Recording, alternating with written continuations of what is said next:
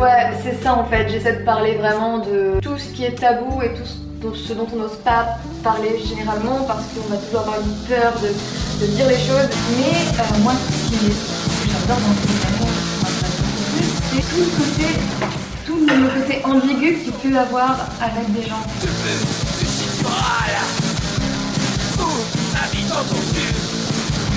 La question du polyamour, c'est euh, le polyamour, en gros, c'est pas forcément euh, je vais avoir une relation sexuelle avec telle personne, ou une relation amoureuse avec telle personne, ou les deux en même temps. C'est juste pas se mettre de limites.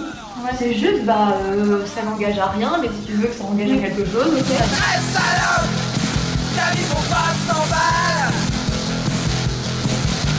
Très salope Ta couche d'un cadavre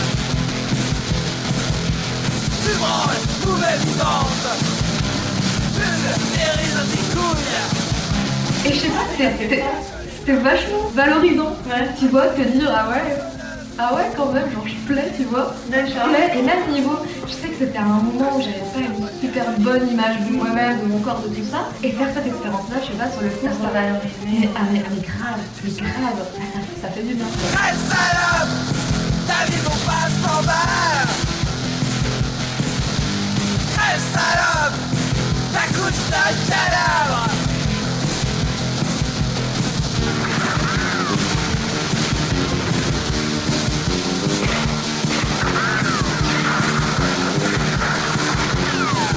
Ouais, c'est plutôt comme ça. Même moi, j'ai envie de présenter par exemple mon nouveau compagnon, que ce soit à Thomas, mon copain principal, parce que, enfin, je sais pas, j'ai envie qu'ils se connaissent.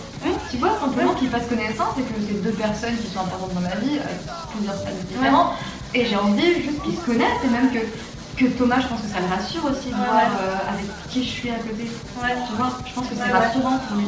De, de, voir la personne, discuter et voir que tout s'entend bien. Très salope Ta vie vaut pas 100 balles Très salope Ta couche d'un cadavre Très salope Ta vie vaut pas 100 balles Très salope c'est une discussion que j'ai eue euh, dans mon nouveau couple. Là, c'est euh, si tu es dans une relation polyamoureuse et tout, je veux savoir qui c'est parce que je veux vérifier que ce soit pas quelqu'un qui te fasse du mal. Ouais, mais ça, c'est tellement la preuve qu'est le polyamour, c'est vraiment de l'amour. Ouais. C'est vraiment de la bienveillance et de l'amour. Il veut vérifier que tu te sens bien et que ça te fasse pas de mal. Ouais. C'est qu'il y a une bienveillance, il y a une confiance, mais qui est absolue là. Et c'est magnifique.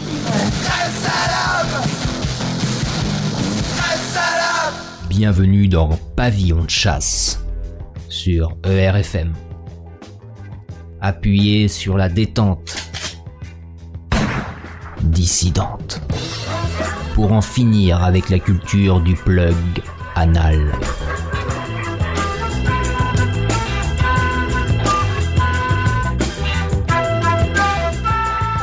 Pavillon de chasse, chasse avec deux S, comme dans SS. Musique, bouquins, poésie, films, vidéos, revues de presse, internet, etc.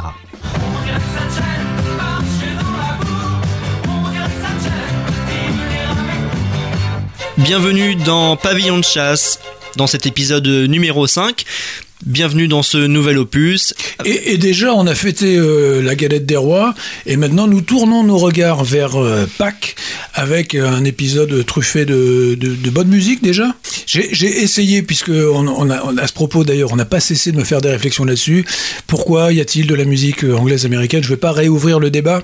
Une programmation 100% française. Une programmation 100% française. Avec des surprises, avec des gens qui sont peu connus mais qui tracent des voix très personnel. Avec de belles surprises. Alors ça, ça sera dans un instant. Vous allez voir, euh, en plus, on a quasiment un scoop euh, musical. Et puis également euh, quelques rubriques. Alors à chaque fois, j'ai l'impression que on bouleverse ce qui est censé être une émission bien cadrée. Et évidemment, il y a un élément perturbateur. Là, on a tout bousculé parce que on voulait parler des brigandes. Je précise des brigandes qui se sont pris sur le dos une bronca médiatique très relayé dans les médias Ah oui, ça a été vraiment euh, intensément. pernicieux et c'est vraiment quelque chose qui moi m'a euh, remonté, mais alors au dernier degré, si je puis dire. On n'oublie pas les aspects euh, pratiques, donc mon interlocuteur, je le présente Stridge. sous vos applaudissements, James Brown Stridge, Illuminati, qui de temps à autre va torturer à la cave, Je ne vois pas de quoi tu parles. mais qui peut par certains aspects, pendant quelques secondes, être un être tout à fait équilibré. Et puis votre serviteur, euh, donc, Et bien sûr, Pierre-Marie. Pierre-Marie. Bonjour. mon petit euh, pseudonyme, euh, parce que des fois on entre dans mon cercle de confiance, Ah. euh, c'est Pim. Aujourd'hui, euh, il faut surtout pas oublier également de donner notre adresse pavillon@erfm.fr, pavillon@erfm.fr. Vous pouvez euh, nous nous écrire. N'hésitez pas à laisser vos commentaires. Absolument, nous dire euh, ce que vous voulez voir dans l'émission. Enfin, on est, on est prêt à s'adapter. Et, Suggestion est bienvenue. et euh, on avait fait une petite revue des mails euh, il y a quelque temps. Je voudrais rem- remercier Jean qui m'a envoyé un livre. Donc ça, c'est quand on fait dans le culturel. Tu sais, normalement, on reçoit des disques, des, enfin plein de choses gratuites. Et ben moi, j'ai reçu un livre qui s'appelle Les camions à gaz en question aux éditions Polémiques.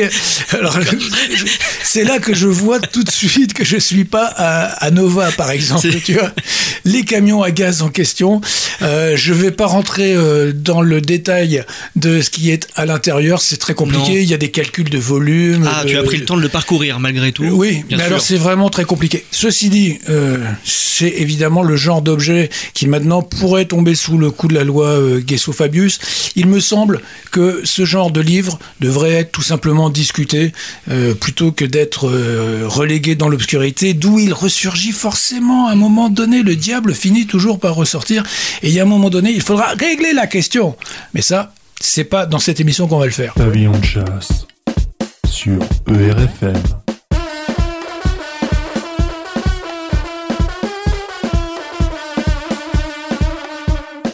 Donc dans cette émission, revenons-en à cet épisode numéro 5. Dans cette émission, donc plein de choses. Absolument. Alors, euh, on retrouve un des, un des piliers, j'allais dire, de l'émission, c'est euh, le cinéma. On s'amuse à décortiquer des films euh, souvent de mauvaise qualité, pas toujours, euh, qui sont des, de purs produits idé- idéologiques. Donc c'est la rubrique égalité et filmation. Filmation. Stridge, tu t'es attaqué à quelque chose d'assez costaud pour cet épisode. Je, je ne sais pas, par contre, je, je vois que, bah, bien sûr, les, les auditeurs ne le voient pas, mais ton bracelet de, de tennis, hein, c'est toujours très pratique pour, voilà, lorsqu'on transpire un petit peu euh, sous les feux du projecteur, toujours de, voilà. Mais en tout cas, un rapport avec le, le tennis, puisqu'on va parler d'une femme qui. euh, Pas n'importe quelle femme. pas n'importe quelle femme, hein, bien sûr. Euh, je ne dirai peut-être pas son nom tout de suite, une, vous une- verrez. une cham- une championne de tennis. Et en ce qui concerne mon bracelet, ce n'est pas un accessoire que l'on m'a remis gratuitement quand je suis reparti de la fistinière. C'est bien le bracelet qui me sert à m'éponger car je fais du footing tous les jours. Autre rubrique, on va beaucoup plus léger. Il est temps qu'on ait aussi de temps à autre euh, quelque chose qui, qui ne soit pas tragique. Donc le rayon de soleil, il viendra sans doute de cette chronique euh, du dernier prix Renaudot.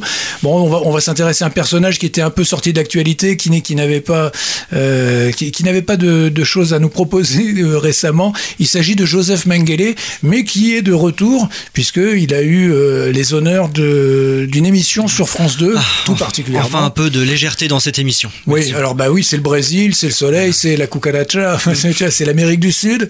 Donc euh, Joseph Mengele, euh, qui est le héros de, de, de ce roman, La disparition de Joseph Mengele, on en reparlera. Mais tout de suite, il faut absolument que l'on parle des brigandes. Pavillon de chasse. Das ist eine Emission Populist. Pavillon de chasse. Sur ERFM. Bien entendu, parmi vous, euh, même peut-être au sein de l'équipe euh, de Pavillon de chasse, il y a des gens euh, qui n'apprécient pas forcément la musique des brigandes. Euh, je ne sais pas si parmi vous il y a des fans de Motorhead. Peut-être que leurs chansons, euh, qui sont, euh, comment dire, euh, c'est- une espèce de ligne claire musicale, euh, très mélodique. c'est de la chanson classique quasiment. C'est de la rive gauche, mais qui serait plutôt de très à droite en fait. Peut-être que cette chanson-là ne leur plaît pas, ne plaît pas forcément. Quoique, je trouve que c'est extrêmement bien fait avec des, arrangements euh, vraiment soignés. On, sent que les musiciens derrière euh, connaissent bien l'histoire de la, de la pop musique. Euh, donc ben, les brigands ont développé ces dernières années tout un univers effectivement réactionnaire, effectivement dissident. Et ces gens-là sont en passe d'être censurés. Donc il est question dans cette émission de fake news pour le, au plus haut niveau. Euh, Cette espèce de concept marketing qu'on est en train de nous mettre dans les bronches, la fuck news, euh, à mon sens, euh, qui est une façon d'étouffer la liberté d'expression. Il faut donc absolument être vigilant à chaque fois qu'un artiste se fait mettre à l'écart. Alors, il n'y a pas de fake news en, ce qui concerne les brigandes, mais il est clair qu'avec euh, ce qu'elles se sont pris au niveau médiatique, elles vont sans doute avoir du mal à trouver des concerts. Et le problème, c'est que derrière, moi j'en rencontre vraiment régulièrement des artistes qui sont sur la ligne égalité et réconciliation, qui sont sur la ligne dissidente, mais qui sont aussi parfois de gauche, euh, avec une préoccupation concernant euh, le monde tel qu'il est, euh, l'immigration, etc. À travers nos émissions, d'ailleurs, nous avons eu l'occasion euh, à maintes fois de parler de certains artistes qui justement avaient du mal à, à se produire ou à, à- à avoir l'opportunité de, de- de se produire correctement. Je pense justement notamment à Colette Mani dans l'épisode numéro 1. Absolument. On, on avait dédié un sujet à Colette Mani qui, pendant des décennies, euh, n'a pas pu avoir euh, la reconnaissance qu'elle méritait parce que tout simplement, elle n'avait pas accès au réseau culturel. Pour les Elle n'est pas de droite, euh, Colette Mani. Ah non, elle est d'extrême gauche. Et pourtant, moi qui euh, n'apprécie pas du tout certaines de ses chansons ou de ses angles, eh bien, je lui reconnais ce droit absolu car c'est une artiste et qu'elle a du talent. Tu vas me dire, les brigandes, qu'est-ce que c'est? Alors moi je voudrais revenir juste sur ce, sur ce groupe, Euh, les brigandes, euh, et j'inclus également quand je, je dis les brigandes, j'inclus le- les musiciens, et puis le- la personne qui écrit les chansons, le songwriter comme on dit euh, aux États-Unis, ce sont des mères de famille, Euh, il faut quand même le signaler au passage, parce que dans toute l'histoire qui va suivre, faut pas oublier que derrière tout ça, bah, il y a des équilibres, il y, a des- y a des enfants, et qu'à un moment ou un autre, euh, sans pitié, les médias arrivent avec euh, leurs grosses, euh, grosses bottes vernies et viennent faire souffrir le monde.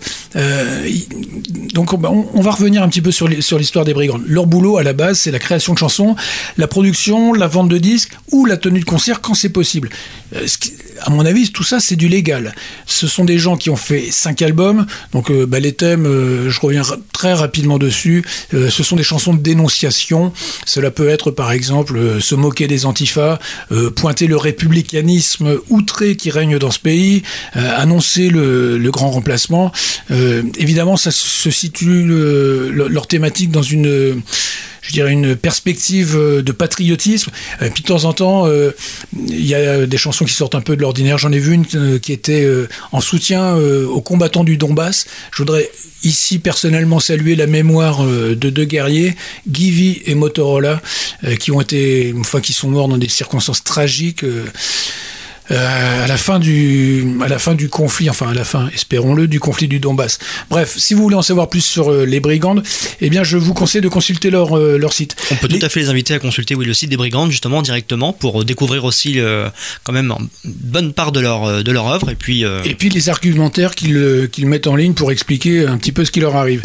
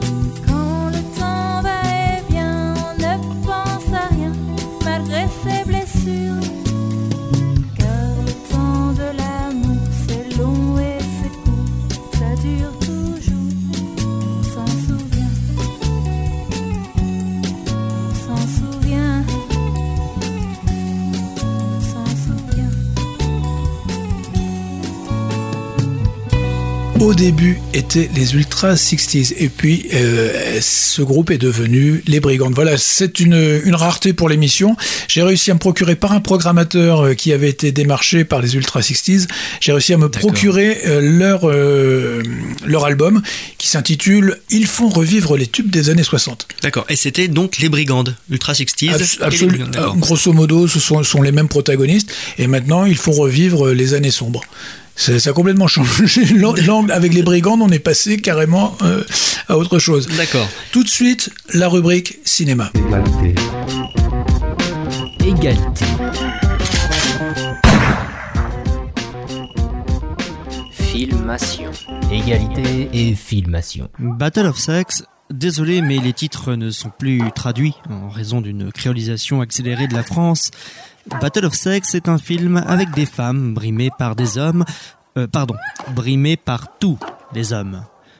L'une d'entre elles, même, est juive. Vous savez, vous n'êtes pas censé être ici. Parce que je suis une femme ou que je suis juive Et puis, joie, bonheur, il y a aussi des lesbiennes et des homosexuels. Le méchant de Battle of Sex, lui, est bien identifié. C'est l'éternel masculin hétérosexuel. Mais les femmes se libèrent avec de grands éclats de rire complices. La copine juive fait de l'ironie cinglante. Vous savez, vous n'êtes pas censé être ici. Parce que je suis une femme ou que je suis juive Un vieux joyeux qui a beaucoup encaissé, caresse l'espoir d'une lutte finale où le fist fucking fera le genre humain.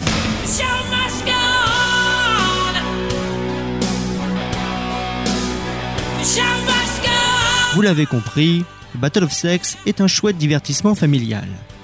Introduisez-vous un peu de popcorn, calez-vous bien sur votre plug anal. Voici l'histoire d'une libération. Eh bien oui, c'est les hommes qui nous menacent euh, des morts, ils nous font la guerre et c'est nous qui leur donnons la vie. Bon, ils ne tiennent pas compte de tout ça. Voilà la raison pour laquelle là, nous sommes en train de marcher. C'est notre journée, la marche mondiale des femmes, je dis bien. Sans nous, vous êtes zéro, vous êtes nul.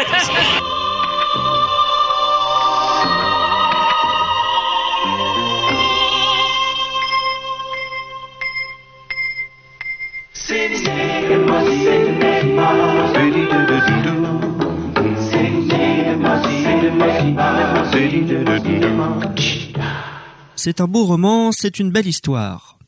En 1973, aux États-Unis, Billie Jean King, une championne du monde de tennis, bien que richissime, s'estime sous-payée par rapport aux méchants sportifs masculins. Elle met en scène une prétendue émancipation en boycottant le circuit officiel patriarcal. Elle annonce qu'elle crée un circuit alternatif et féminin. Afin de médiatiser sa croisade, Billie Jean affronte lors d'un match exhibition un ancien champion de tennis, de 25 ans son aîné, Bobby Riggs. C'est le combat du siècle. Celui de la femme libérée contre l'homme blanc de plus de 50 ans.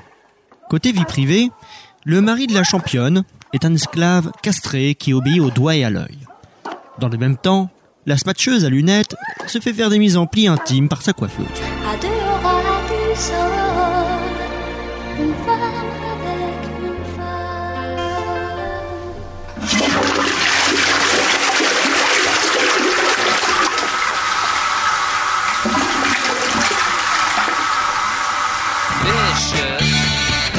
C'est l'un des aspects les plus répugnants de ce navet de propagande, produit par une filiale de l'oligarque Rupert Murdoch.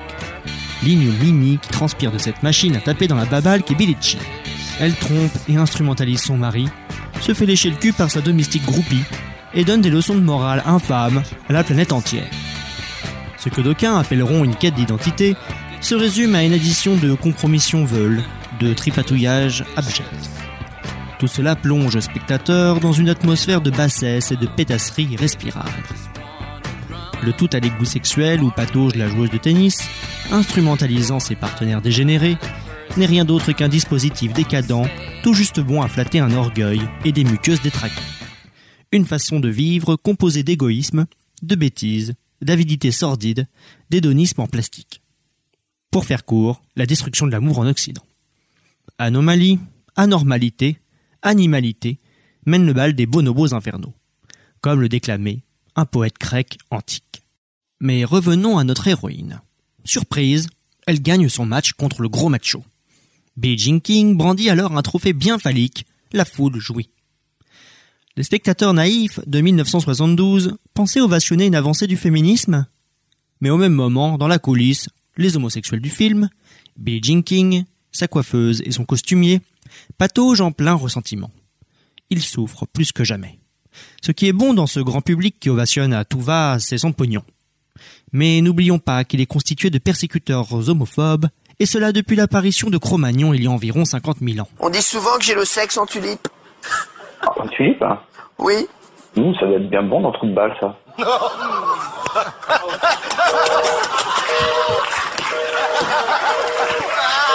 N'oublions jamais, les minorités sexuelles souffrent à cause de nous, la majorité abrutie, et tous les jours, des adolescents différents, partout dans le monde, sont chassés de la ferme familiale à coups de fourche. Mais passons aux choses sérieuses. La réalité. En 1973, ce match, vulgaire comme une baston de catch dans la boue, a été infligé à 50 millions de téléspectateurs dans une trentaine de pays, générant des profits records. Il était tout ce qu'on voudra, sauf un duel improvisé en l'honneur du féminisme. Plutôt le clou d'un complot de stratégies acharnées visant à engranger des milliards de dollars du sport féminin de masse. Rappelez-vous l'impertinente du début. Que je suis une femme ou que je suis juive Permettez-moi de vous présenter Gladys Edman. Rien d'une hippie. Cette femme d'affaires, directrice du magazine World Tennis, travaillait dans l'ombre, depuis longtemps, pour en finir avec ce noble art, so british et si amateur. Et surtout pour le livrer aux professionnels. Mieux, dès 1970, soit deux ans avant le match historique, Gladys Hellman signa tout ce qu'il y avait à signer avec le géant du tabac Philip Morris. La cigarette Virginia Slims ciblait intensivement les femmes de 18 à 35 ans. Virginia Slims véhiculait, je vous le donne en mille, des valeurs d'émancipation féminine. Depuis, Gladys Hellman a accédé à la 13 officielle galerie des célébrités sportives juives en 1989, puisqu'on vous dit que le sport est un universalisme d'amour et d'air pur. Mais revenons encore à la réalité. Le mari de Billie Jean était un avocat de stature internationale, qui veillait au grain et au gain de sa gagneuse. Tout sauf un con. Billie Jean King, dont la priorité était plus le fric des cigarettes Virginia Slims que la cause homosexuelle, resta entre ses grosses pattes masculines le plus longtemps possible, dans une infâme association fondée sur le fric et le sexe, à voile et à vapeur. Cette hypocrisie juteuse perdurera jusqu'à ce que sa camionneuse de l'ombre, traitée comme une serpillière, ne balance la situation aux médias. Ce n'est qu'après cette dénonciation et un divorce que la désormais grosse Billie Jean King se fit une spécialité du sentimentalisme LGBTQ. Pour finir, saluons Télérama, fleuron de la culture petite bourgeoise française et aussi bible de mon ex-belle-mère, une bibliothécaire en retraite. Dans sa très mauvaise chronique, Télérama valide l'ensemble des stéréotypes véhiculés par ce film. Mieux, il laisse les réalisateurs prétendre qu'en raison de son sujet si sulfureux, le film a failli ne pas se faire. Pour information aux professionnels, Obama, président d'une superpuissance nucléaire, acclamait haut et fort qu'en 73, le match avait carrément changé sa vie. Il a d'ailleurs décoré la joueuse. Billie Jean King apparaît dans plusieurs épisodes de la série télévisée Ugly Betty. Elle joue aussi son propre rôle dans une autre série grand public, Fresh of the Boat. Enfin, l'histoire de ce match féministe a déjà cartonné en 2001 dans le film When Billy Beats Bobby. Merci, Téléramami. Cette chronique est dédiée à la mémoire des millions de vraies femmes mortes du cancer du poumon depuis cette rencontre si importante dans l'histoire du LGBTisme. New Virginia Slims, the slim cigarette for women only, tailored for the feminine hand. Slimmer than the fat cigarette men smoke, with flavor women like. Mellow, mild Virginia flavor. New Virginia Slims in the slim purse pack. You've come a long way, baby, to get where you've got to today. You've got your own cigarette now, baby.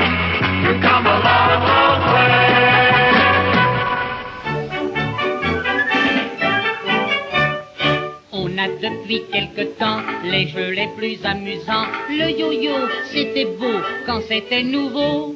Mais à présent c'est fini, car les grands et les petits ont déjà remplacé ce jeu distingué.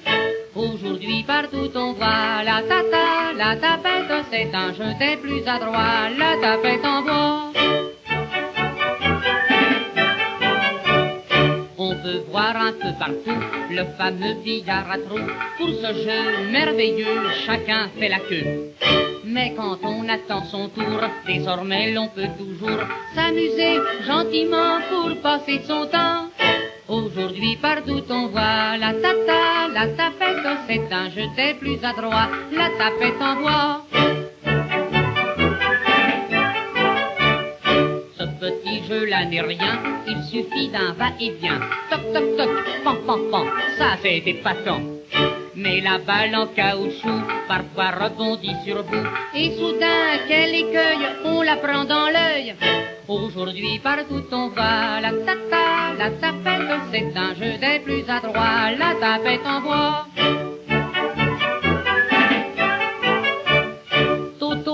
Toto qui est un malin, qui joue du soir au matin. Ses parents ont la paix grâce à cet objet. Hier dans la salle à manger, son ballon s'est détaché. D'un seul coup, il cassa les verres et les plats. Aujourd'hui partout on voit la tata, la tapette, c'est un jeu des plus adroits, la tapette en bois. Un jeu qui fait fureur sur la plage et même ailleurs. On joue par-ci et par-là ce petit jeu-là. De vieux messieurs distingués, des petits jeunes gens pommadés, deux à deux, sans témoin, ils jouent dans les coins.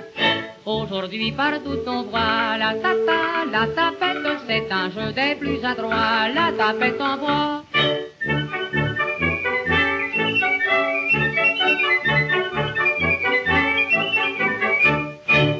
Aujourd'hui partout on voit la tata, la tapette, c'est un jeu des plus adroits, la tapette en bois.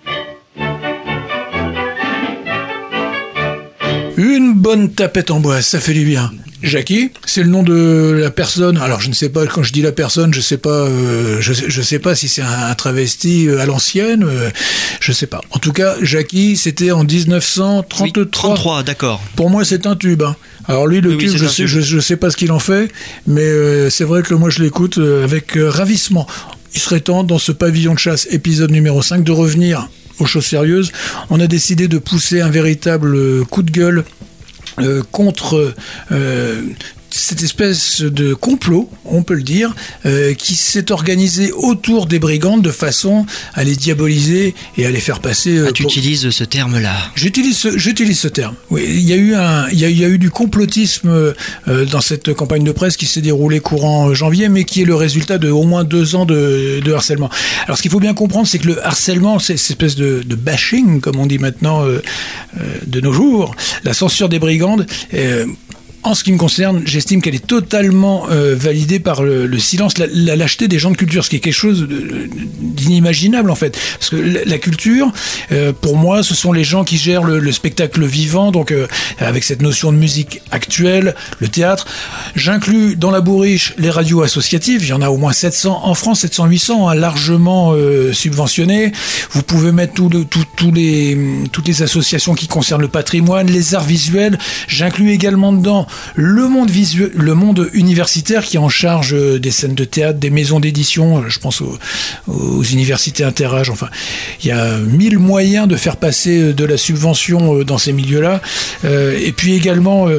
Euh, les, maisons d'édition euh, euh, qui reçoivent des fonds pour publier des centaines d'ouvrages, tous aussi inintéressants les uns que les autres, et on voit bien le silence dans lequel ils se sont tenus lors de l'affaire Céline et de l'affaire Maurras. Je ne parle pas du brouhaha orchestré dans la sphère médiatique. Je parle bien là de la gauche culturelle qui depuis 3-4 décennies euh, vit euh, tranquillement euh, de l'argent public. Et là, alors qu'il y a vraiment, un peu comme il y a eu un immense silence lorsque le livre de Léon Blois, Le salut par les juifs, a été édité par Contre-Culture, un peu comme à ce moment-là, rien n'a été dit.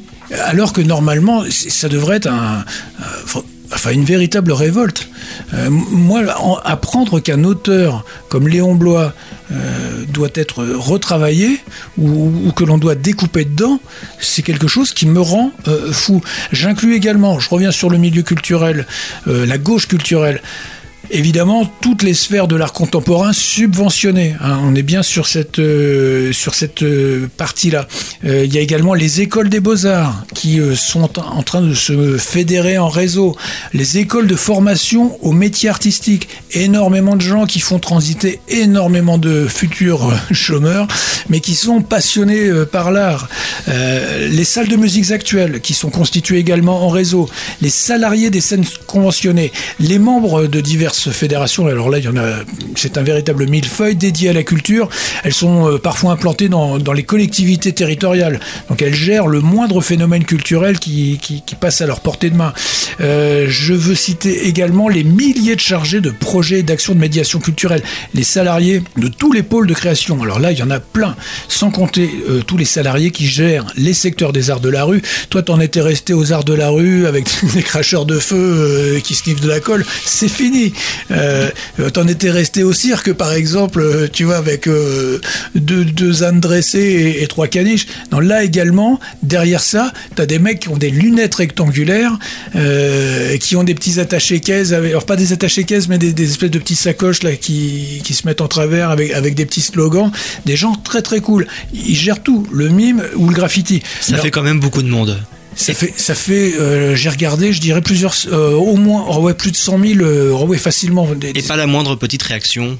Donc, Rien, rien du tout. Ce qu'il faut, ce qu'il faut comprendre, c'est que ces gens ont été euh, éduqués, euh, si tu veux, dans la hantise de la censure. Alors tu leur parles du marquis de Sade à la Bastille, tu leur parles de Antonin Artaud euh, qui avait été interné, tu leur parles des gens qui ont souffert sous Staline. Alors là, ça hurle. Là, tout d'un coup, t'as as des débats, des colloques. Alors avec toujours un buffet bien achalandé hein, à portée de main. Mais par contre, quand dans leur propre putain de petite vie apparaissent un petit groupe, c'est pas si important que ça pour eux. Pas un mot. Et justement, c'est parce que c'est un, un détail, comme disait euh, France Gall qui nous a quittés, euh, ça veut pas dire grand chose pour vous, mais pour moi ça veut dire beaucoup. Hein tu, tu te rappelles la compie du Je pianiste m'en souviens très bien, bien sûr. Eh bien, c'est parce que euh, ça veut, euh, bref, ça veut dire beaucoup.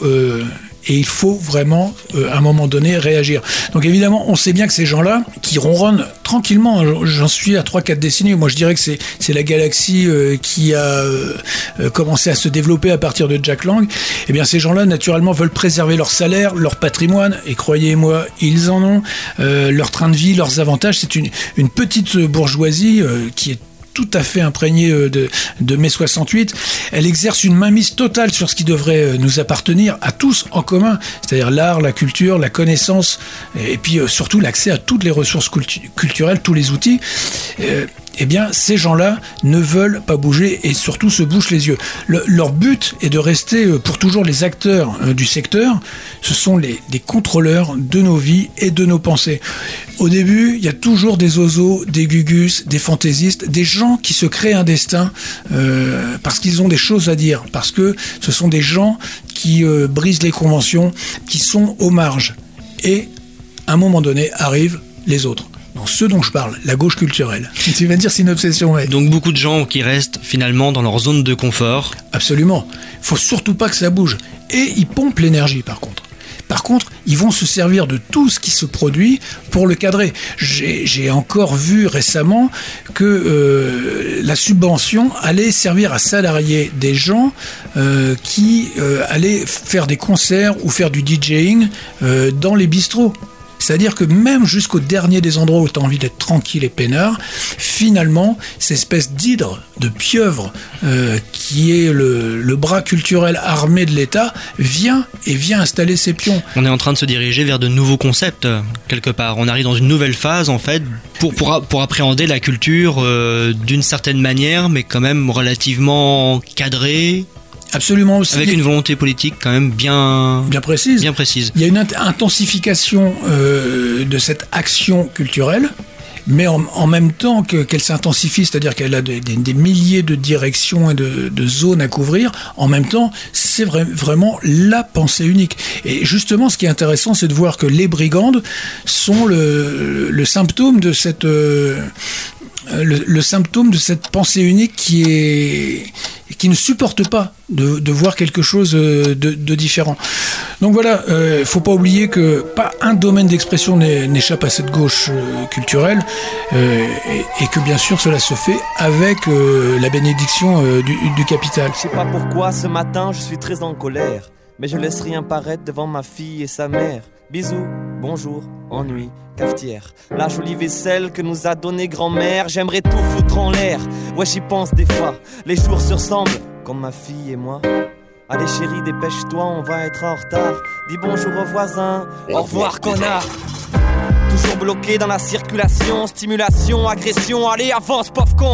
Qu'est-ce qui t'arrive, papa? Dis-moi pourquoi tu t'énerves? Je l'entends pas aujourd'hui, je suis coincé dans un rêve. Allez mon ange, sois sage et passe une bonne journée. Ma propre hypocrisie commence vraiment à me saouler. Youhou, maintenant direction le taf, l'éclate. Un lapin dans un clapier, 8 heures derrière un clavier. Ça fait deux semaines que j'essaye de parler à mon patron. Je l'imagine souvent le soir découpé dans des cartons. Monsieur, pour mon augmentation. On en parlera plus tard. Dire que ça fait 15 ans que j'enfile ce putain de costard. Après j'irai chercher ma fille comme toujours. Je ne vois que l'ennui. Où est passée ma vie Où est passé l'amour Ce soir, la même bouffe de supermarché. Haricots verts, c'était caché. On fera semblant de pas se fâcher. Mais j'ai encore trouvé des textos dans son téléphone. C'est pas la fin du monde. Ça fait deux ans qu'elle me trompe. Moi, comme d'hab, je dis rien, non. Comme d'hab, je suis à faune. Ce monde est trop pourri pour ma fille. J'ai honte, la routine. Le premier jour comme le dernier. Attends, mais y a pas un fusil dans le grenier? Le taf, l'angoisse, la file, l'ennui, le temps qui passe, routine, ennui, l'amour, la mort, les rêves, l'envie, photo, sourire, encore la vie, le stress, le noir, crois que ce soir, je vais faire une connerie.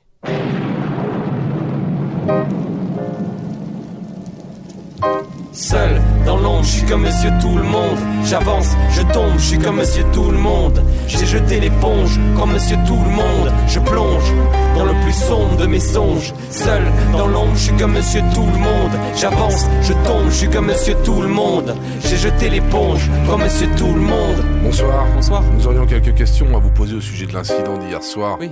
Vous connaissiez le voisin? Oui, oui. Qu'est-ce que vous pouvez nous raconter sur lui? Sur lui?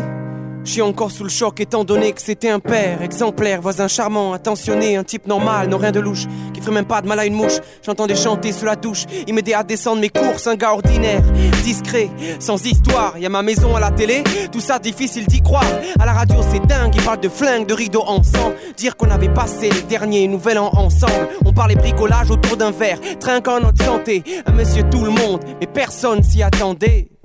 Et à propos de l'incident, pouvez nous raconter ce que vous avez entendu, ce que vous avez vu Il a tué sa fille et sa femme, enfin sa femme en premier. On parle de fusil et d'idées noires dans le fond de son grenier. J'entends encore le bruit, les cris, c'est pire à chaque seconde. Trois tombes pour un monsieur tout le monde. Voisin assassin en pliant quatre fois sur la cachette. Les volets fermés, oui, le drame s'est passé en cachette. J'ai entendu un bam, on venait de quitter la table. 22h32, une balle, celle qui a tué sa femme. Il se fâchait pas mal, j'ai pensé à une dispute banale. S'enchaîne un coup machinal, le calme, puis la balle finale. Un coup de fil, la police débarque, les chaînes télé défilent. On me demande des infos sur le barge, un peu comme dans les films. On a retrouvé le corps de sa fille tout près du sien. Dire j'ai vu ce type pleurer à la mort de son chien. Ma femme ne parle plus depuis qu'elle a su la nouvelle. Elle a croisé son regard hier soir en sortant la poubelle. Toujours souriant, un gars sympa qui habitait à deux pas. Je suis sûr que les autres voisins disent la même chose de moi. Il me ressemble, la voiture, la femme, la belle-mère, les soirées à table, le canapé, les films banals, le pain pour le canard du canal, le chien, le putain de jardin, la terrasse sans soleil. Qu'est-ce qui m'empêcherait de faire pareil?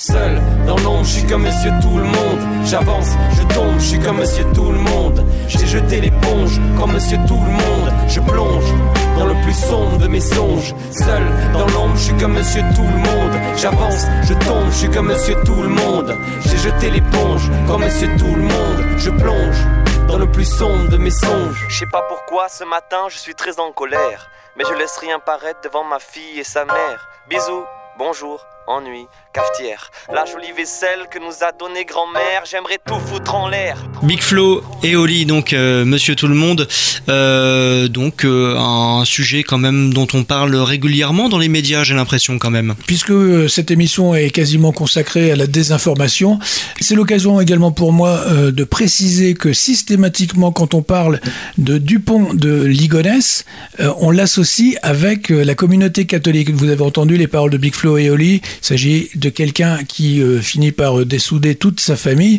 Et je trouve que ces jeunes euh, ont finement décrit euh, les, les conditions qui peuvent amener à, à ce drame, euh, alors que la presse se vautre comme d'habitude dans la, la dénonciation euh, de communautés. Donc Monsieur Dupont de Ligonnès, je ne connais pas sa vie, mais systématiquement on, on- on- on associe ce drame euh, aux catholiques et donc courant juillet, non janvier pardon, quelqu'un a cru reconnaître Monsieur Dupont de Ligonnès euh, Un prêtre, hein, il me semble. en prêtre. Non, on l'a, non, on oui, un prêtre euh, qu'on a pris pour Xavier Dupont de Ligonnès. Voilà, c'est hein, ça. voilà, c'est ça. Et aussitôt, la machine à fantasmes qui avait déjà Bien été sûr. bien alimentée au moment du Bien alimentée, des, tout à fait, des crimes euh, est repartie. Et aussitôt, c'est Dupont caché dans un monastère, Dupont avec de l'eau bénite. Enfin, le truc habituel. Revenons au sujet principal de cette émission, les brigandes. Alors moi, en t'écoutant, je n'arrête pas de me dire, mais qu'est-ce qui se passe?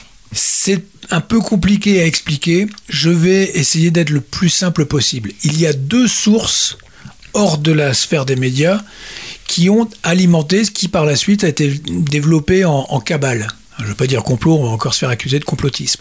Il y a d'une part un blog et d'autre part deux personnes euh, qui ont fait partie de l'entourage de ce collectif d'artistes et qui sans doute par ressentiment, euh, ont publié dans les médias, dans un média tout particulièrement, d'ailleurs un média catholique, euh, des informations qu'elles avaient sur les brigandes. En ce qui concerne cette dernière piste, je vais être très court. Je peux comprendre que des personnes de sensibilité catholique tiquent très sérieusement quand elles lisent euh, ce qu'a pu écrire l'un des membres des brigandes, en, en l'occurrence euh, la personne qui écrit les chansons, puisque il s'est intéressé à des religions euh, ésotériques ou des religions lointaines. Il a, euh, il s'est intéressé à, à une vision du monde qui passe par des entités qui vivent dans des univers parallèles. Moi, je ne peux pas expliquer à sa place sa vision du monde. Elle me paraît tout à fait intéressante, pourquoi pas. Euh, mais je ne peux pas euh, développer. Je pense que c'est avec lui euh, qu'il faudra le faire. Euh, Peut-être qu'on fera un duplex entre la Salvetta et le pavillon de chasse. Mais je peux comprendre effectivement que des personnes euh, qui ont grandi dans la religion catholique et qui aiment une certaine clarté euh, puissent être effrayées et avoir des soupçons de, donc de secte avec euh, gourou à la clé. Mais en l'occurrence, tant que la justice n'est pas intervenue là-dessus, si nécessaire, je ne peux absolument pas euh, me prononcer. Revenons, Pierre-Marie, si tu le veux bien, au dossier principal, les brigandes. Alors ni vous ni moi n'avons les, compétences et les moyens d'investigation ou les dons médiumniques, hein, puisqu'on est dans l'aspect euh, secte abracadabra, euh, les dons nécessaires pour distinguer le, vrai du faux dans cette affaire. Nous sommes comme des millions de Pékins euh, à qui l'on balance ce brouet d'informations, de pseudo-informations, de, de d'informations. Et donc euh, il devrait y avoir avant de lancer euh, des, campagnes de presse, et je pense que Alain Soral et bien d'autres sont au courant, il devrait y avoir normalement euh, la possibilité d'un recours à la justice et au droit, c'est-à-dire deux concepts durs pas euh, cette espèce, d'hystérie numérique ou journalisme à l'usage des ports, carrément. Comment peut-on parler encore de journalisme? Cette toute petite affaire nous permet de voir vraiment euh, de nombreux effondrements. Effondrement du milieu culturel, mais également euh, effondrement de nos droits euh, à être protégés. Euh, contre ces formes de, dénonciation, parce que vraiment, euh, à différents endroits de, cette affaire, on voit bien qu'il y a eu vraiment de la délation, de la mise au pilori, sans que euh, l'on puisse, sans que les brigandes, mais un jour ce sera nous, ou, le citoyen, puisse bénéficier de, droits. Et le droit, je le rappelle, ça, peut prendre des siècles et des siècles à, être élaboré. Donc en attendant ben, cette dis- dissolution de nos valeurs traditionnelles qui, est en train de s'opérer sous nos yeux, on voit bien que l'Empire, on en parlait tout à l'heure, euh, bricole des, notions telles que les fake news. Euh, c'est pareil, il y a une espèce de bricolage avec l'homophobie, l'antisémitisme, le, le révisionnisme. Ce sont des. C'est un peu comme la junk food. Ce sont des junk concepts euh, qui sont là vraiment pour nous, nous étouffer discrètement, enfin discrètement, en tout cas en douceur, en tout cas pour euh, vraiment réorganiser totalement notre paysage euh, mental et culturel. E.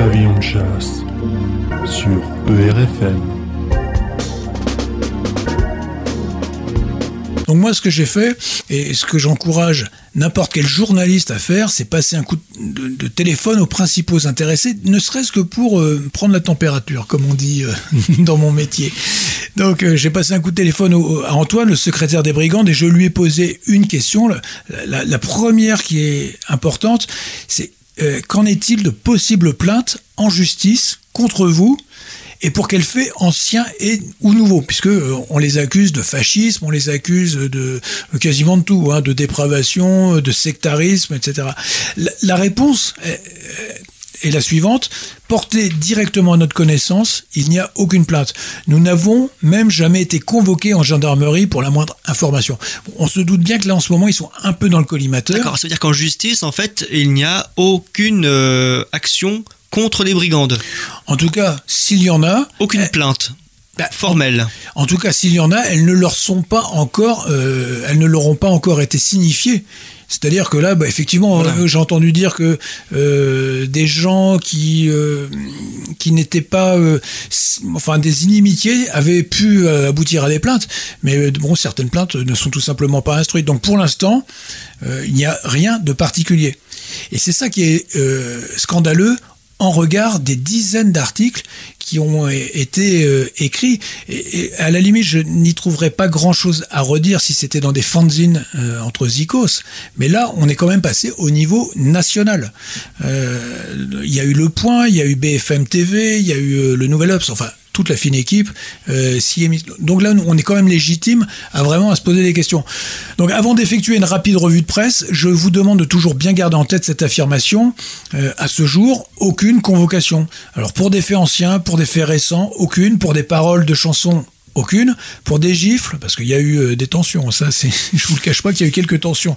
Quand on se fait harceler, il y a un moment donné, ça commence à bien gonfler le boudin.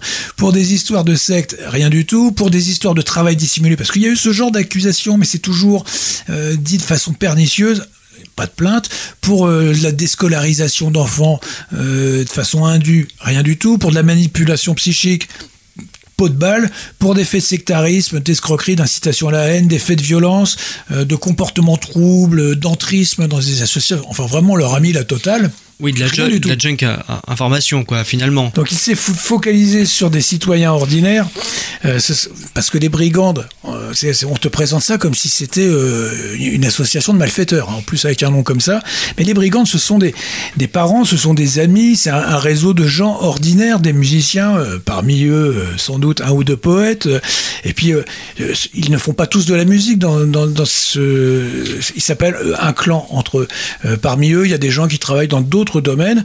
euh, mais ils ont un seul défaut, ils déplaisent à ce vieux euh, qui a donc euh, décidé de les éliminer de son cadre de vie et s'est servi donc d'un blog qui depuis deux ans est alimenté en billets qui sont véritablement fielleux. hein. Je suis allé voir ce qui se passait. Ah oui, D'accord, et c'est la source principale, ce Absolument. vieux villageois. Abs- absolument. J'aime bien dire ce vieux villageois. Ce a l'impression c'est- villageois, C'est oui, Gargamel. Voilà, c'est ça. Gargamel dans les montagnes noires de l'héros. Ouais, c'est véritablement ça. Monsieur euh, a décidé que ça, bah, de se venger du- de, de quoi ça, on, on le verra plus tard. En tout cas. L'installation dans la région de, de la, la Selvetta, magnifique petit village où je souhaite passer très bientôt mes vacances, ça je le dis comme ça, euh, et me faire sacrifier par la secte des brigandes sur l'ordre de, comment ça s'appelle, dit Joël Labrière. C'est celui qui est présenté comme le gourou. D'accord. Ah Imagine, c'est le, le Charles Monson euh, de, de la Salvetta. D'accord. Euh, bon, euh, ces brigands, ça représente en gros une dizaine de foyers d'horizons et de professions variées qui sont regroupés dans, donc dans ce, collectif. Et c'est c'est formidable pour un, village de recevoir des jeunes. Euh, Il y a un apport de 109, il y a des enfants qui vont à l'école. Euh, les Salvetta, euh, le- les, pardon, les Brigandes ont par ailleurs créé un groupe de musique, un petit, de chansons un petit peu traditionnelles. Avec leur côté 60s qu'on a entendu au début de l'émission, ils sont capables de faire des, des, balles avec tous ces grands tubes et qui, qui réunissent toute- la C'est population. ce qui se passait hein, d'ailleurs, hein, c'est ça. Absolument, c'est ce qu'ils avaient mis en place. Ils s'étaient tout, tout à fait euh, intégrés dans la, la vie euh, culturelle de, de, la, de la région. Mais effectivement, notre lanceur d'alerte avec son blog, lui, a euh, envoyé l'alarme. Alarme Et là, il a bien prévenu tout le monde. Attention, ce sont des nazis. Donc, euh, pour lui, euh, ils sont pas revenus euh, vivre et travailler au pays selon un vieux, un vieux dicton bien gauchiste. Non, euh, pour ce, ce mélanchoniste vraiment aigri, il, il- il- il décrit une communauté. Alors là, j'ouvre les guillemets. Il décrit une communauté xénophobe et raciste. Ah, Il a décidé ça comme ça, tout seul. Et ça, il le met sur la place publique. Qui pratique, je réouvre les guillemets, une non-pensée obsessionnelle. Balèze, hein Oui, Non- c'est balèze, oui. Une non-pensée obsessionnelle. Ah bah là, je te laisse réfléchir parce ou que une moi, pensée non obsessionnelle. Enfin, il, il aurait pu jongler avec ce qu'il veut, en fait, quelque part. On ne sait pas ce que ça veut dire, mais euh, pour lui, c'est quelque chose de très inquiétant. Non pensé, car comme l'analyse euh, ce progressiste, avec des accents, alors en plus à la Jacques Brel, tu sais, je, je l'imagine, c'est un ancien euh, sous-off, je l'imagine au Tchad, avec euh, sa cassette euh, C90 de Jacques Brel. Alors moi, à ce niveau de, de pure paranoïa, moi j'ai pensé directement au film culte L'invasion des, des profanateurs de, de sépultures. Ah, culte, très culte. Et oui, d'accord. film oui, des, oui, oui. années, des années 50. Avec Kiefer- Ah oui, d'accord, oui, tu parles de celui-ci. Il y a eu un remake dans les années 70 aussi, hein, avec je- Kiefer Sutherland. euh, Ah oui? Ah oui, oui, qui est particulièrement euh, Gratiné. euh, gratiné, oui, oui, oui, où il montre tous ses agresseurs en les montrant du. Enfin, une fois qu'il est infesté par ses agresseurs, il les montre du doigt et il hurle. Il fait. Ah Ah, c'est peut-être un peu ce qu'a fait justement euh, notre blogueur, je pense. Tout à fait. L'intrigue du, film, elle, est simple. hein. Ce sont des extraterrestres qui euh, s'installent dans un village, si je puis dire, et qui possèdent les, villageois. Enfin, ils les mettent dans des cocons. Euh, un petit peu comme des, des immenses cocons à papillons et en fait c'est comme ça, ça. qu'ils le- Oui. se mélangent avec le corps physique euh, des villageois mais, les- mais en fait ce sont des, des- des extraterrestres D'accord. donc euh, Donc le blogueur est le héros de son roman finalement quelque part. ouais mais, mais à mon avis quand il va faire ses courses il doit avoir peur Ah, il est que- inquiétant ce monsieur, je pense. Et, puis il hein. doit avoir peur parce qu'il doit avoir des- pour lui. Il doit avoir des extraterrestres un peu partout. Oui, bah, oula, une brigande ou attention, un gourou. C'est vrai que pour lui, la vie au village. Bah, c'est clair, surtout que dans ce film, les envahisseurs ont l'apparence humaine en plus. Hein. On peut pas les, les différencier facilement, je crois. Ah non. Hein, c'est euh, c'est- c'est terrible. c'est- C'est très sournois. Ils sont partout, comme disait euh, je ne sais plus quel chroniqueur des années 30. Mais donc là, euh, si on veut bien se donner la peine de bien comprendre, euh, ce qui s'abat sur les brigandes tient à un blogueur et aux médias. Absolument. D'abord le blogueur et les médias ont enchaîné derrière. Bien sûr, oui. Donc tout cela euh, dans le blog. Alors, euh, si vous voulez vous faire un petit film, moi j'adore ça sur Internet. euh, vous continuez à fréquenter ce blog et vous allez comprendre. Tout cela a des conséquences. Si tu veux, cette infestation, le brouillard du nazisme, et il nous dit les produits locaux, tout particulièrement la bougnette salvet- salvetoise, et non pas le, le T'allais dire quoi? et non pas le bougnoul salvetois. Hein, pas- attention, tout ça c'est frelaté. C'est-à-dire que la simple présence des musiciennes fait tourner euh, le fromage de bique euh, et transforme le, le vin en, en vinaigre. Je pense qu'il y, y a quelque chose de cet ordre-là. Tu vois, Satan. Mais je pensais pas qu'on était en train de tourner une émission euh, hors série fantastique. Je m'attendais vraiment pas du tout à ça. Ça, ça, extraordinaire. ouais, moi, ça me rappelle euh, le- cette émission euh, sur TF1 dans les années 90. Oui, bah, mystère. Mystère et peau de banane avec euh, on, on avait vu un épisode ensemble avec Stridge on, a des on a des jeux assez amusants donc Oui, tu- l'épisode sur les pommes volantes Voilà. Hein, des pommes Voilà. golden qui volaient et qui tapaient dans le grenier Voilà, tu te souvenais très bien de l'animateur qui, qui était justement, qui avait posé son cul sur un dolmen et qui tapait la discute avec des petits désirs. ah oui non mais ouais, bienvenue dans la folie Pavillon de chasse sur ERFM.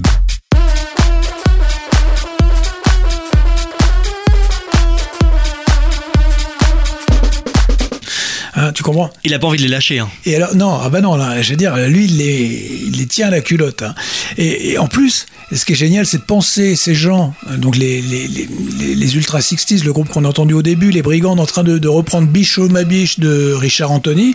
Et lui, il est dans la foule et il voit des suprémacistes dangereux. Un suprémaciste avec sa basse Fender, dont les attitudes, écrit-il, ont d'étonnantes similitudes avec le comportement nazi. Oh donc, euh, euh, voilà, il devient complètement fou. Jugez vous-même euh, que les, les- les comportements nazis, c'est l'organisation d'un festival de trois jours de poésie. C'est terrible. Par ailleurs, elles ont, euh, enfin ces gens-là, euh, ces artistes-là, ont constitué un groupe de chansons françaises folkloriques, et c'est ça, euh, les comportements nazis. Merci beaucoup, monsieur. Effectivement, la solution finale euh, n'est plus très loin. D'accord. Je pense que c'est tout, tout le village qui va y passer. La Salvetta était-elle d'intérêt public?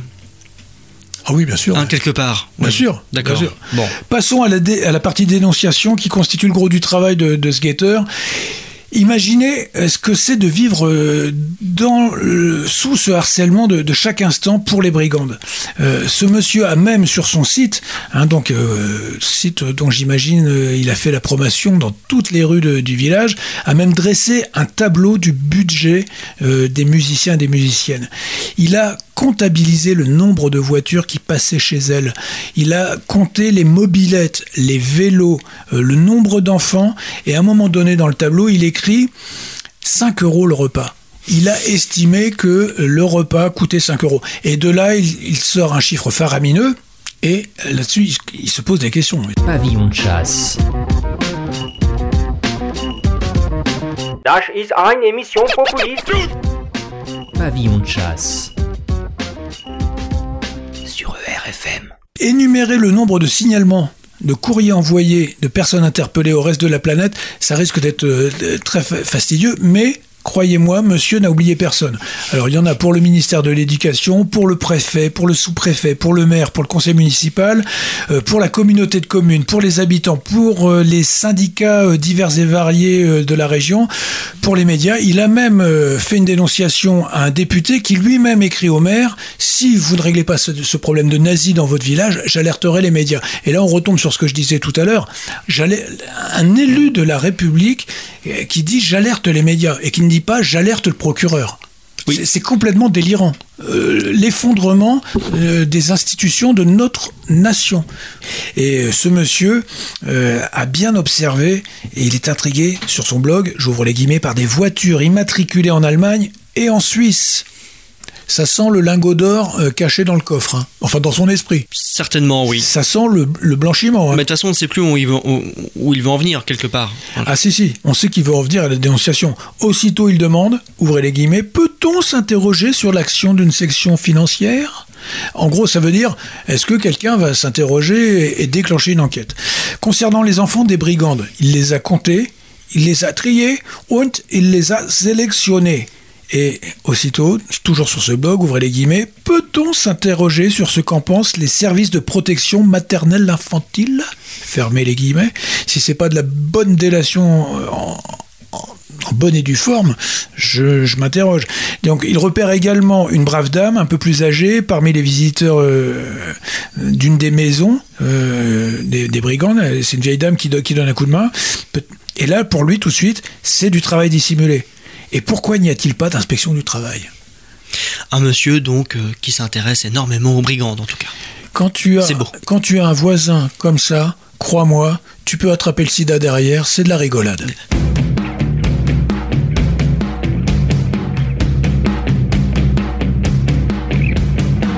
On est venu vous voir avec les enfants. On a amené des fleurs, ils les ont arrosées. Une fois n'est pas coutume, je n'ai pas pleuré. On s'est a aussi beaucoup parlé.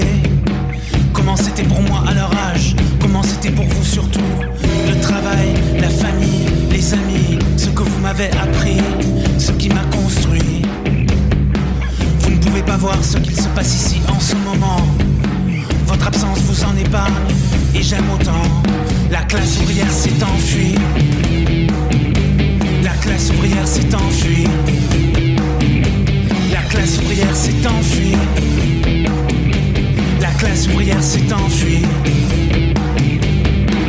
J'ai rencontré cet homme âgé qui travaille toujours à l'usine. Il m'a dit, tu sais, il reste encore des ouvriers, mais il n'y a plus beaucoup de classes tout en haut et en bas, plus aucun sentiment d'appartenance. Ils nous ont tous peu à peu laminés. Il reste encore des ouvriers, mais plus grand chose de nos valeurs. On a toujours tenu là-bas, on s'est toujours serré les coudes nous ont tous abandonnés. Il parle de fermer la boutique, mais tu sais, cette faillite n'est pas économique. Elle est humaine. Cette faille n'est pas économique. Elle est humaine. La classe ouvrière s'est enfuie.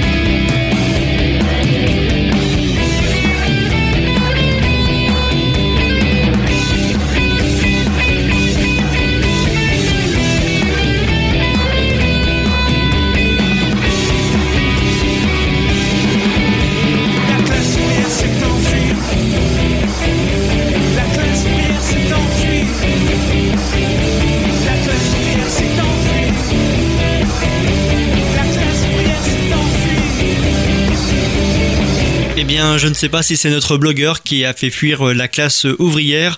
En tout cas, nous venons d'écouter Michel Clou. La classe ouvrière euh, s'est enfuie. Tout de suite, la littérature. Égalité. Il a lu un livre, un livre dans sa vie et il fallait que ça tombe sur celui-là. Et livrification.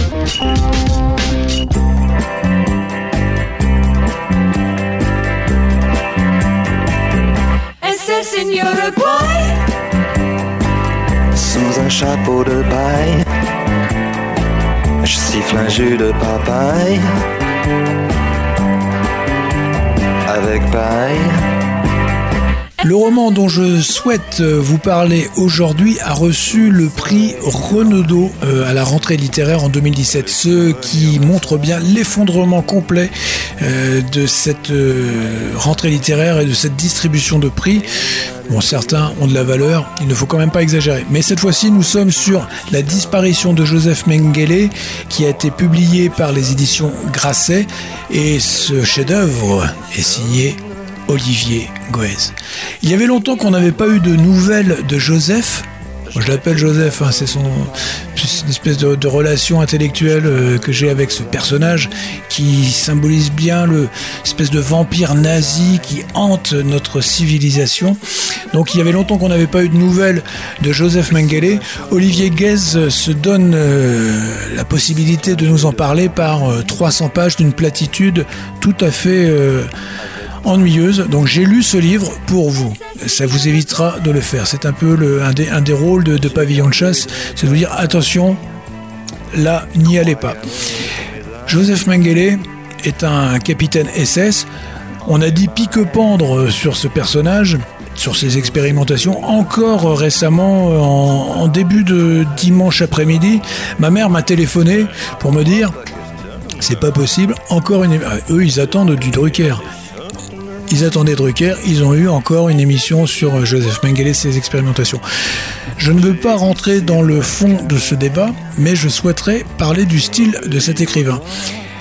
Nous avons affaire à un roman qui est une espèce de compilation de notes, euh, alors des notes euh, biographiques, qui a sans doute été cherchées sur euh, Wikipédia, et puis également euh, des notes sans doute écrites d'après euh, une collection de par images des années 60, l'époque où des chasseurs de nazis, dont Simon Wiesenthal, dont on reconnaît maintenant que par certains aspects c'était un véritable mythomane, donc époque où certains chasseurs de nazis ont fabriqué le mythe du, du maudit errant à la surface de la planète. Je ne parle pas de ce qu'a fait euh, et réalisé euh, Joseph Mengele à Auschwitz dans son laboratoire. On est quelque part dans cette euh, mythologie entre euh, Frankenstein et, et ses monstres, et son monstre, pardon, et puis euh, Dracula. Là, c'est vraiment le, le sommet du, du, du gothique.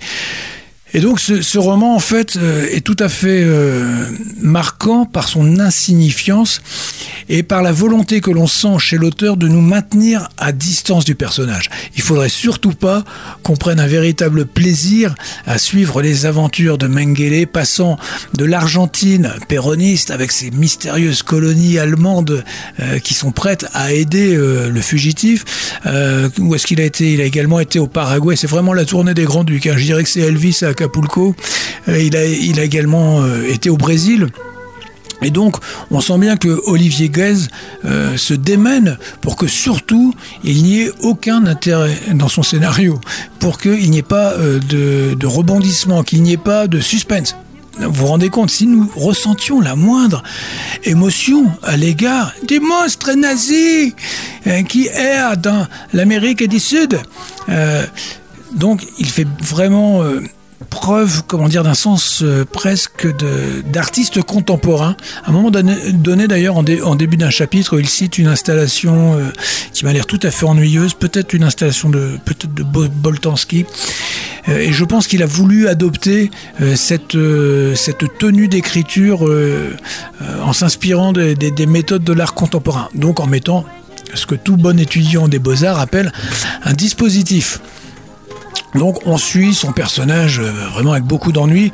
Les seuls moments où cela s'éclaire, c'est quand euh, Olivier Guez euh, re- tire sans doute d'un journal de voyage des notations. On sent qu'il a été sur les traces de Mengele pour être clair, et donc il a noté des choses qui n'ont pas qui n'ont pas pu se démoder. Bon, la, couleur des ailes d'un perroquet, la forme des, feuilles d'une plante d'une plante tropicale.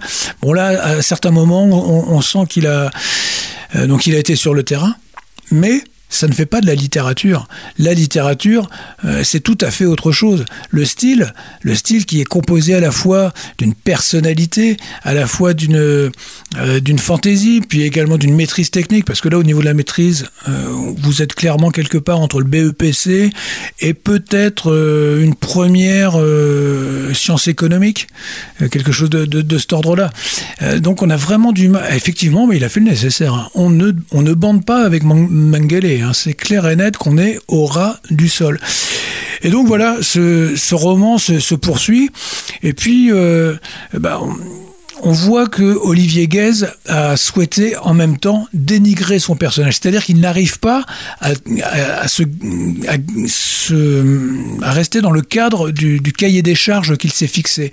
C'est-à-dire d'être totalement neutre, une, une écriture limpide. Euh, C'est un grand rêve d'écrivain. Euh, et donc, régulièrement, il se met à dénigrer Joseph Mengele, ce qui est euh, très désagréable. Euh, à un moment donné, euh, bon voilà, une, des anecdotes qu'il souhaite nous transmettre, c'est que Mengele, en, en- en avalant les poils de son énorme moustache, ah oui, je sais où on est dans le trivial. hein. Euh, alors là, on n'est plus dans le Mengele euh, en costume noir avec des bottes vernies. Là, on est dans le Mengele qui a une grosse moustache grisonnante. Et à force d'avaler les poils de sa moustache, il se, il se met une, occlu- il se met une occlusion intestinale. C'est-à-dire que Joseph n'arrive plus à aller à la selle. Et là, ça lui fait mal. En fait, Olivier Guez a voulu absolument montrer que euh, Joseph Mengele avait subi une forme de châtiment, euh, alors pas divin, puisque j'imagine qu'il n'y a pas de transcendance chez Olivier Guez, mais que la vie, le karma d'une certaine façon, s'était chargé de faire souffrir jusqu'au bout Joseph Mengele. Mais le problème, c'est qu'il nous décrit quelqu'un, euh, bon, effectivement, qui a une vie euh, pas forcément terne d'ailleurs, parce qu'après tout, il y a bien des gens qui euh, rêvent de, de de base d'autonomie durable, et qui rêveraient de se retrouver au Paraguay dans une ferme reculée, avec dans la forêt à côté, ce qui était le cas pour Mengele, il y avait une tribu tout, tout, tout à fait lointaine, et donc Joseph aimait les rencontrer, discuter avec eux. Par ailleurs, on apprend qu'il se faisait la fermière. Il était, hébergé, en fait, il se cachait dans une ferme, euh, hébergé par un couple. Il se, faisait la fermière. Donc, en plus, il avait euh, son content de relations sexuelles. Bon. Et puis par la suite, il s'est caché euh, au Brésil. Et en gros, c'est la vie d'un chômeur de très très longue durée ou d'un retraité. Et effectivement, bah, comme toutes les fins de vie, euh, c'est pas tout à fait rigolo. Sur la finale, il est, il est un petit peu isolé. Ceci dit, il y a quelqu'un qui, qui lui fait le ménage, la femme de ménage. Il trouve le moyen de se faire la femme de ménage, le, le Jojo. Donc, bah, c'est une vie euh, qui n'est euh, ni euh, dramatique, euh, ni tout à fait insi- ins- insignifiante. Et euh, Olivier Guez, dans ce roman, donc la disparition de, Joseph Mengele, nous amène à la fin de ce personnage qui s'est euh, noyé euh, sur une belle plage de sable fin. Et finalement, on se retrouve à l'issue de cette lecture. Finalement, on, a lu une enquête en fait. On a peut-être un, un genre de fait entrer l'accusé. Et d'ailleurs, euh, dans ce reportage qui a été consacré à Joseph Mengele récemment, donc euh, sur France 2, finalement sont déclinés quasiment tous les chapitres de ce, de ce roman. Ce sont les mêmes rares sources avec le même manque d'imagination. Et on peut même se demander si, d'un côté, le documentaire et d'autre part, le roman n'ont pas les mêmes pour nous transmettre la même image de ce criminel de guerre. Oh, vivre parmi vous. Oh, vivre parmi vous. J'en ressens tant de honte. Oh, vivre comme vous, oh vivre comme vous. Si vous connaissiez ma honte,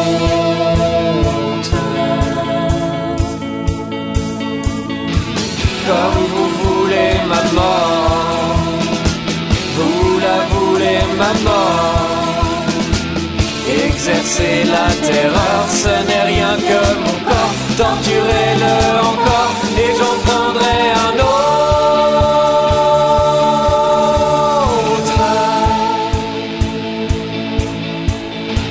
Depuis que je vous vois, depuis que je vous vois, si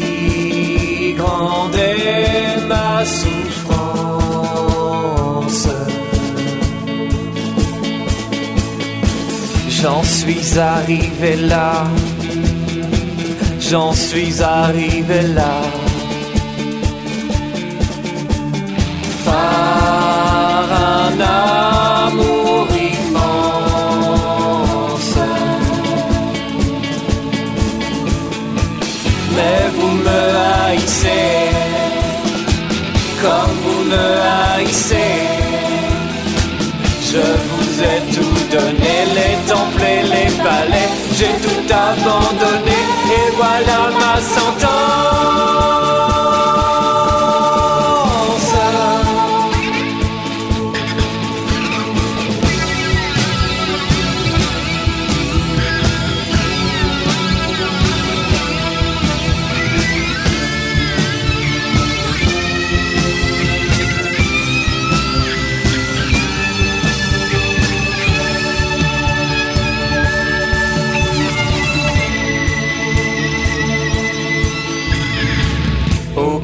Cet endroit, partir de cet endroit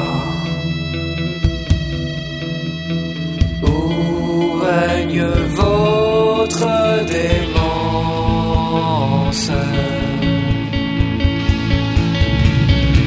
Vos règles et votre loi, vos règles et votre loi.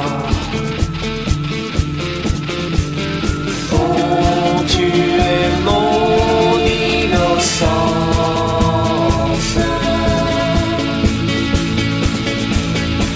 Errant et fugitif, errant et fugitif, vous m'avez poursuivi ainsi qu'il est écrit des poètes maudits jusqu'à cette potence.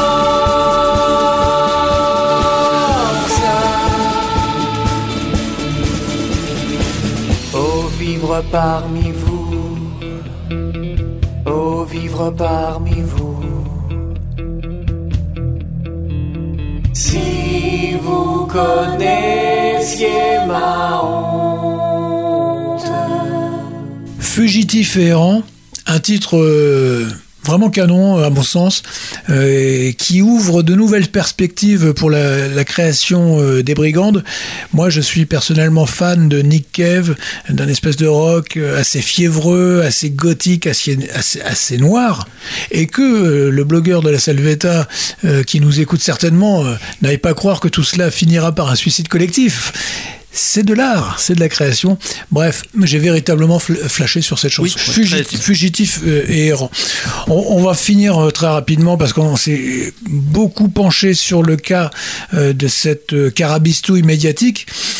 Ça se termine par les médias qui s'emparent de l'affaire puisque ce blogueur a vraiment, comme on dit, remué suffisamment la merde pour que l'odeur remonte jusque dans les rédactions parisiennes. Et donc, en procession, ils y sont tous allés. Donc, euh, le, Nouvel Obs, euh, Le Point, euh, BFM, l'agence France Presse s'est fendu euh, de communiquer. Et tout le monde reprend des rumeurs, des ragots. Là, pe- personne ne, personne ne, comment dire, ne, fait une véritable enquête de terrain. Je te donne quelques titres, euh, Stridge, qui ont été publiés. France Info, titre à la Salvetta, la présence du groupe identitaire sème le trouble. Donc comme j'ai expliqué tout à l'heure, euh, à la Salvetta, rien ne trouble rien. Euh, les brigandes n'ont pas spécialement fait état de leurs convictions politiques, et puis quand, même, bien même elles l'auraient fait, ça, les- regarde. France Inter a écrit, euh, non, a dit, pardon, les brigandes font la loi à la Salvetta. On a, on a l'impression d'un village sous emprise. Le point, euh, titre, un soupçon de dérive sectaire. La dépêche, donc ça ce sont les locaux. Ces identitaires qui divisent le village. Euh, ils ont également titré Bergoglio, donc euh, le pape, menace de mort contre le pape François. Oui, effectivement, il y a une chanson euh, assez rigolote. Quand c'est Renault qui menace de prendre un flingue et de tirer sur je ne sais qui, ça ne pose aucun problème à Menace personne. de mort sur le pape. Ouais, c'est d'après une, d'après une chanson euh, qui, qui est consacrée à ce, D'accord, et c'est à, donc à ce personnage. euh, relayé avec tout son sérieux.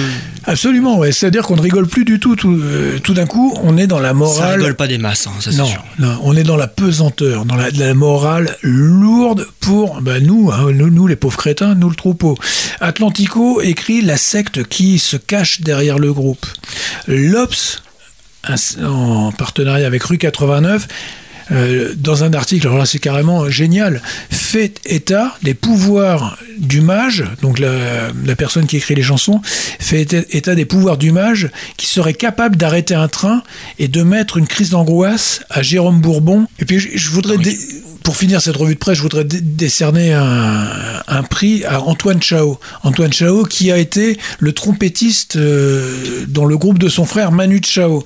Donc lui, il a carrément euh, commis un reportage de terrain sur euh, France Inter et qu'il a d'ailleurs mélangé avec un reportage sur la ZAD pour que les gens comprennent bien qui sont les bons, qui sont les méchants. Donc la ZAD c'est bon et la Salvetta c'est pas bon.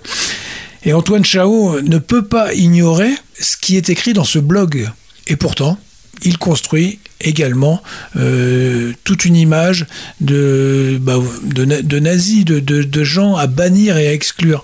Euh, et au passage, d'ailleurs, il n'oublie pas de citer la malheureuse petite radio associative locale qui a diffusé les brigandes. Euh, quand on connaît les réseaux de la gauche culturelle dont je parlais au début de l'émission, on sait très bien que c'est une forme de dénonciation.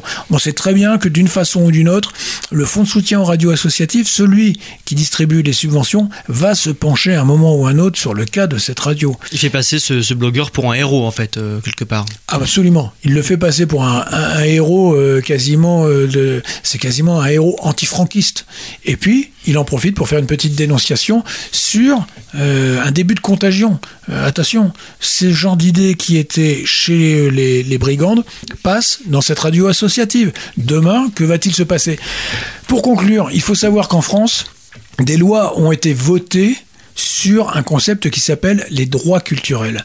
Les droits culturels, euh, c'est une notion qui va accompagner le multicommunautarisme en France. Chaque individu ou groupe d'individus regroupés dans des associations va pouvoir réclamer à un moment donné de bénéficier des structures qui sont en place depuis euh, au moins les années 80. À ce titre-là, euh, n'importe qui, quelle que soit son origine, quelle que soit euh, son orientation de genre, pourra réclamer d'avoir une programmation.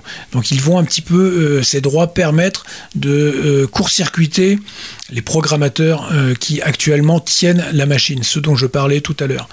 Alors moi j'ai une question, pourquoi nous, pourquoi les brigandes ne feraient-elles pas valoir leurs droits culturels à exprimer ce que pensent de nombreuses personnes Pavillon de chasse sur ERFM.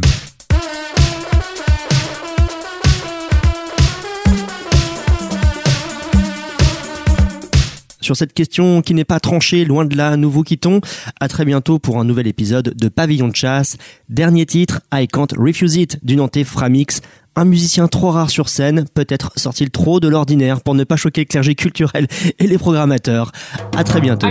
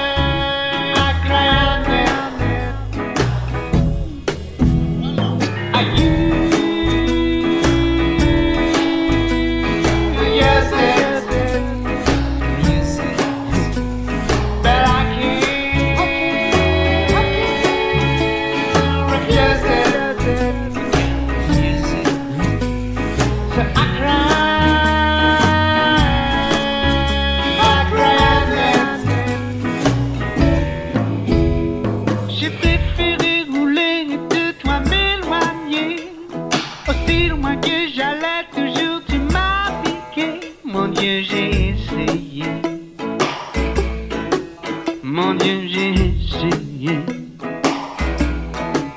Mon Dieu, j'ai essayé, mais je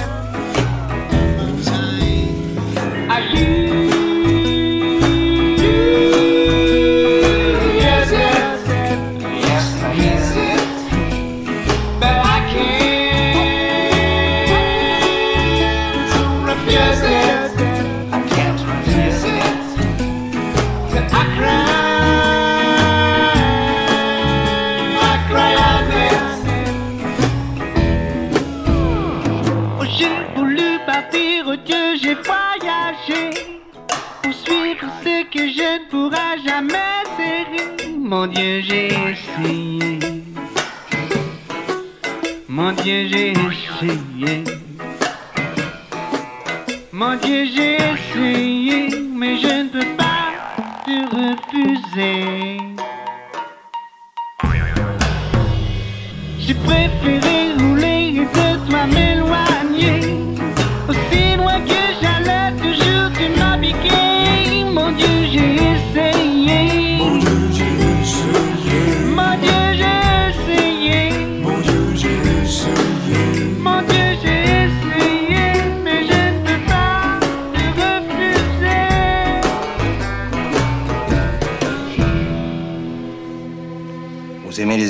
monsieur Martineau Ça dépend de l'occasion.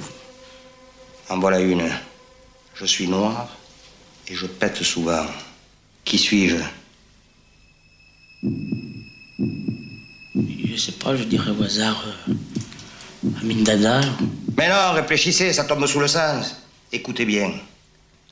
Je suis noir et je pète souvent. Alors, qui suis-je Je sais pas. je-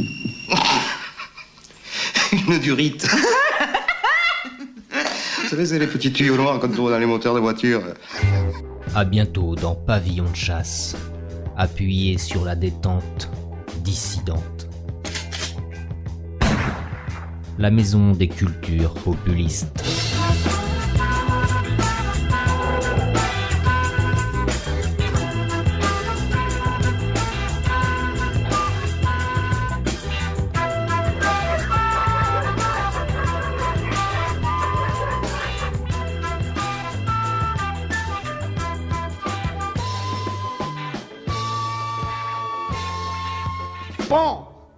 en plein dans le mille. Oh, mais qu'est-ce que ce chat faisait là